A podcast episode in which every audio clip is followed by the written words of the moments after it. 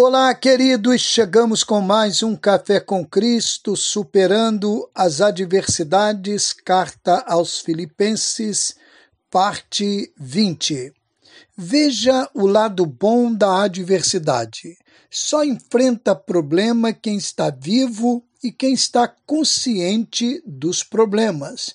O único lugar do mundo onde não se enfrenta problema é no cemitério Assim mesmo, quem vai levado, quem lá trabalha também enfrenta.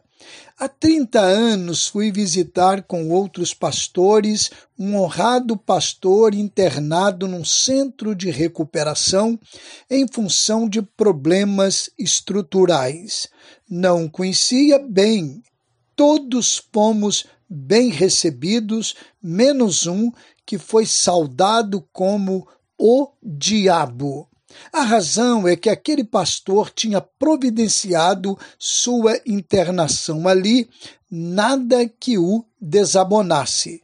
Sem todas as informações, não sabia o que era verdade ou não, e aquele humilde pastor, com alegria, informava: eu tenho pregado em grandes cruzadas no mundo todo. Os programas de rádio, de TV, momentaneamente perdera ou confundia a consciência, não sofria.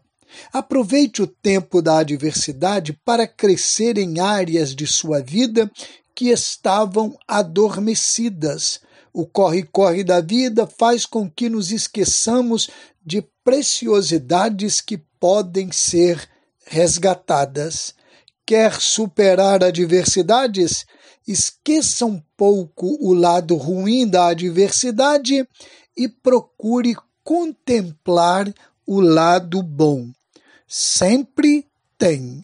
Com a benção do eterno Neemias Lima, pastor da Igreja Batista no Braga, Cabo Frio.